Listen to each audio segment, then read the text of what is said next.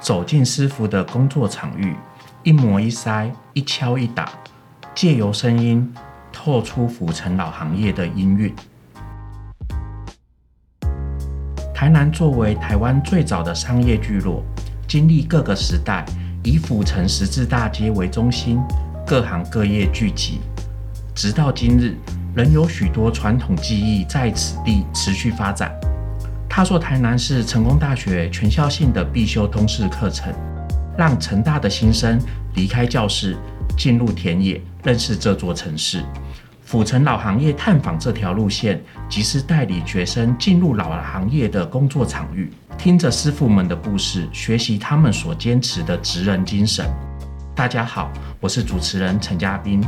上段节目中，我们请到百年传承香铺的吴一年老板。为我们分享了许多制香相关的故事与知识，告诉我们传统技艺如何出现在长民生活中。而本段节目，我们将更扣紧这个主题，请到博仁堂中药铺的周建文先生。周先生，你好。嘿，你好，我是博仁堂的现在第六代周建文先生。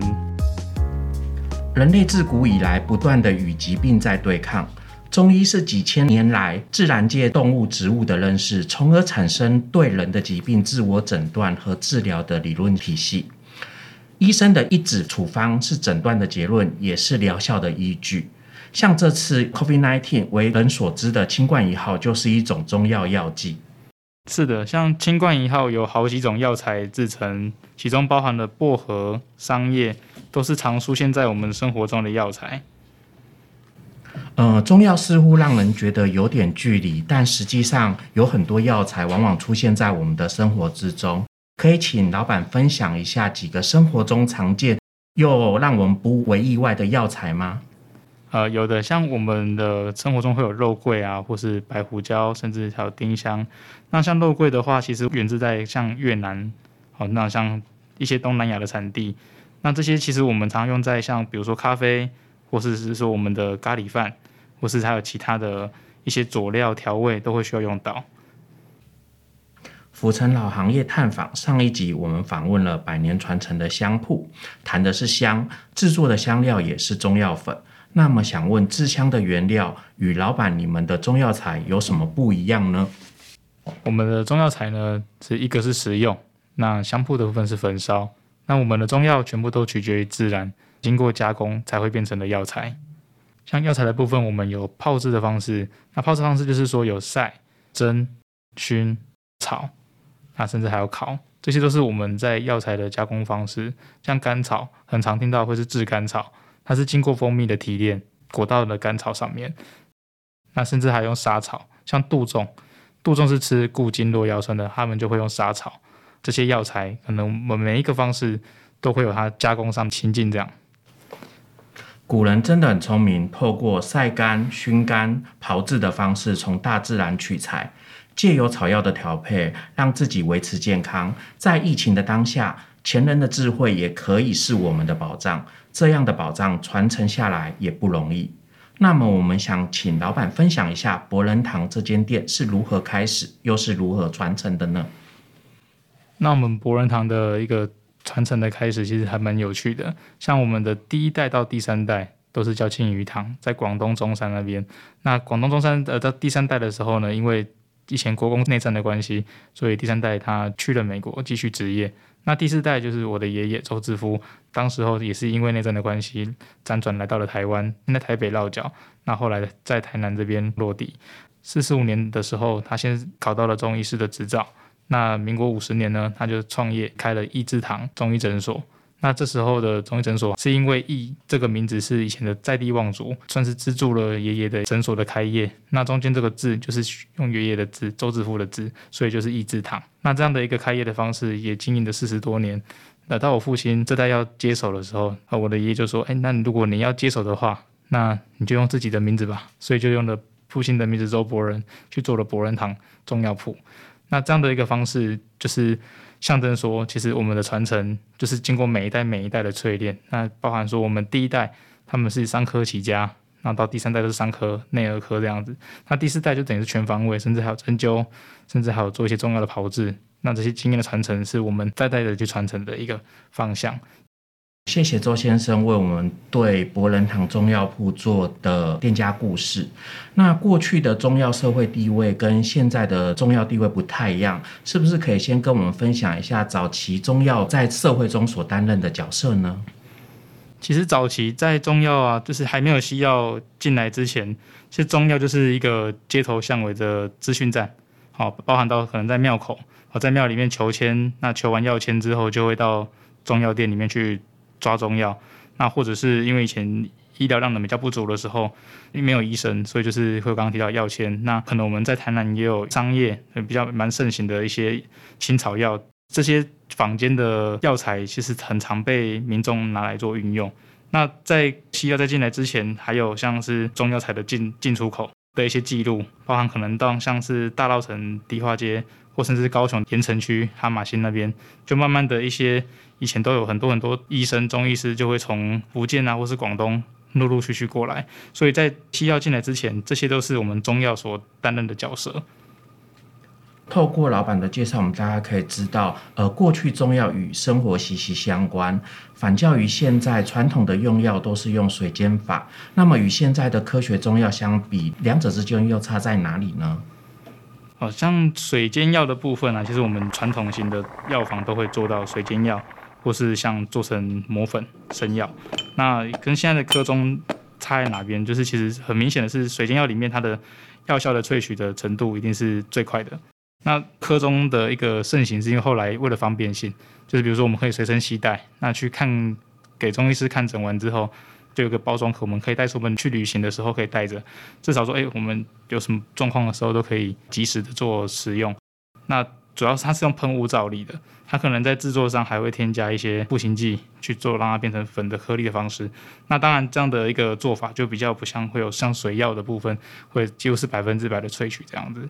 这是我们目前所知道的差异在这边。我们常常在说吃西药比较快，这样子的想法在你们的观念中是这样子的吗？嗯，其实，在西药的部分啊，我们你说它快的话，现在的科技一直在发达，它当然也有它快速讲求效率的地方。但其实中药的部分，如果能够对症下药，其实药效我相信也是不亚于西药这样子。呃，这样子有解决我对西药的迷失。其实中药自传承以来，这是人们生活中的一部分。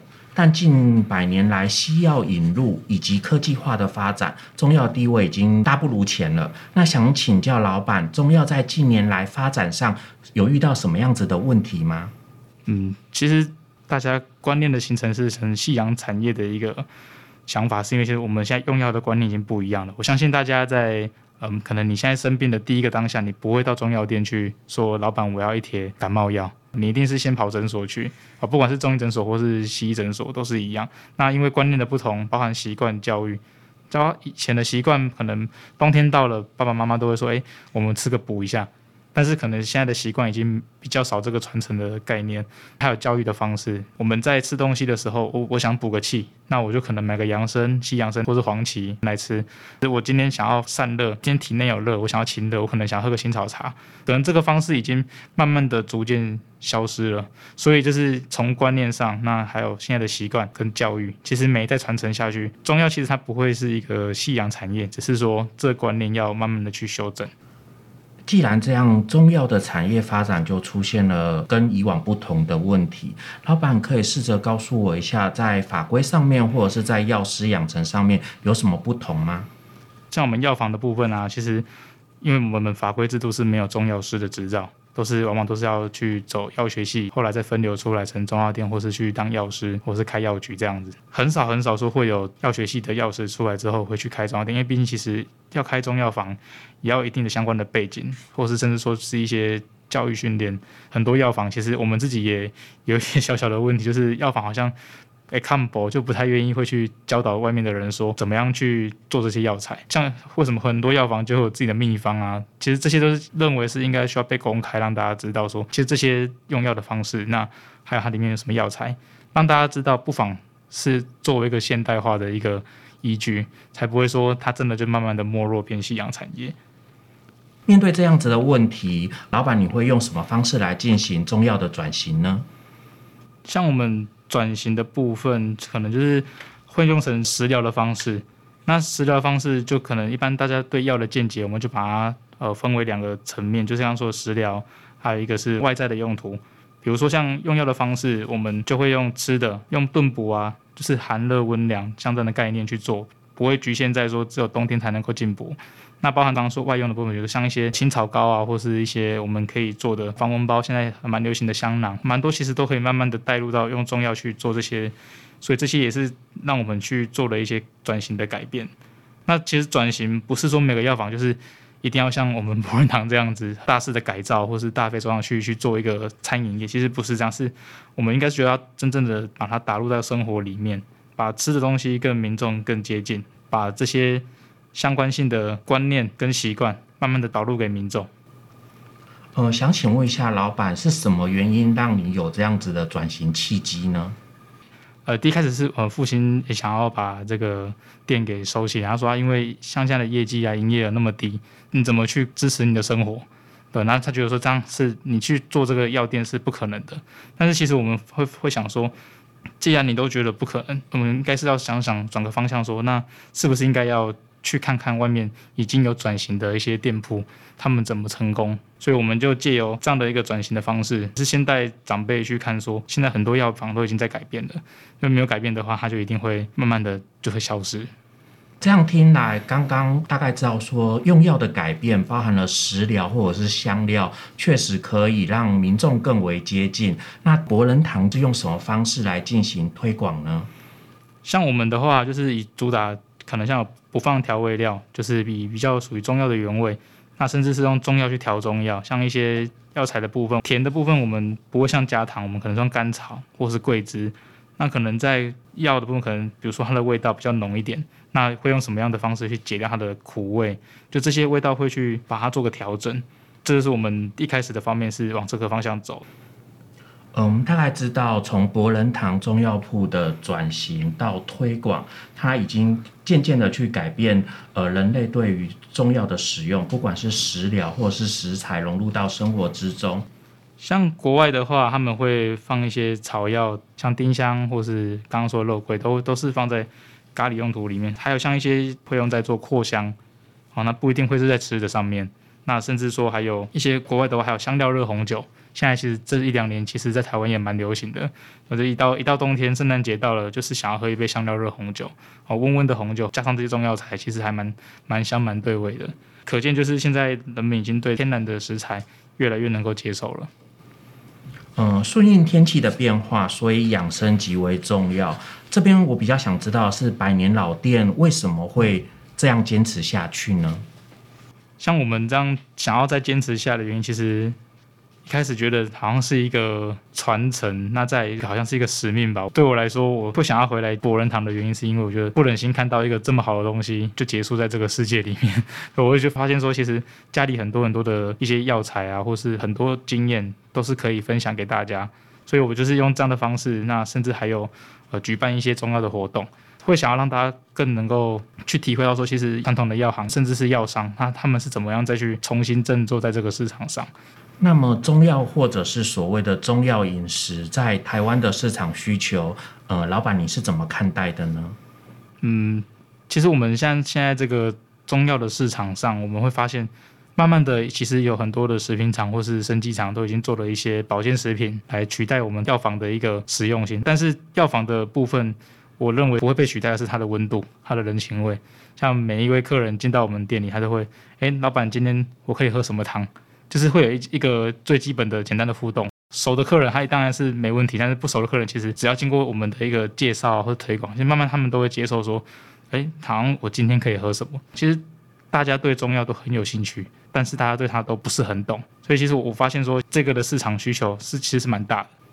从长辈传承下来的博仁堂到您这一代是如何的想呈现新的博仁堂的概念呢？我们家一开始是做中药，那父亲是中药的，那他也是有做一些像伤科的部分推拿这样的方向。那其实我发现，这样的一个方式，如果你没有跟大家做介绍或是铺陈这个脉络，其实它终究还是只是一间传统的药房。那我们现在要呈现的是说，让大家更了解这样一个产业，它怎么可以让大家更熟悉，这是我们最想要做的。包含到现在，我们已经有增设了一个中医药的小型的文物馆，我们现在把它取名叫一人堂，那它就是里面有一些中药器材的介绍，也是做一个宣导的概念，以前的中药是怎么做的，那现在是怎么做的？药房三四十年的时候是什么样子？六七十年代是什么样子的一个状况？里面会有一些介绍铺陈，这是我们想要转达给民众的一个新的方向。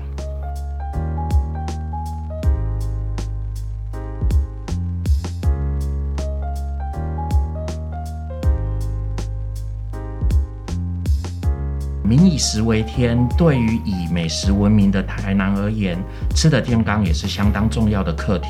中药不仅是药，其中许多药材也是我们日常的食材。透过一代又一代的药师的知识累积，让我们更加明白平时饮食调养的重要性。博仁堂中药铺从百年老店进行到如何转型、如何推广，给了我们很多的经验。我们节目到这边告一段落，感谢您的聆听，我们下次再见，拜拜。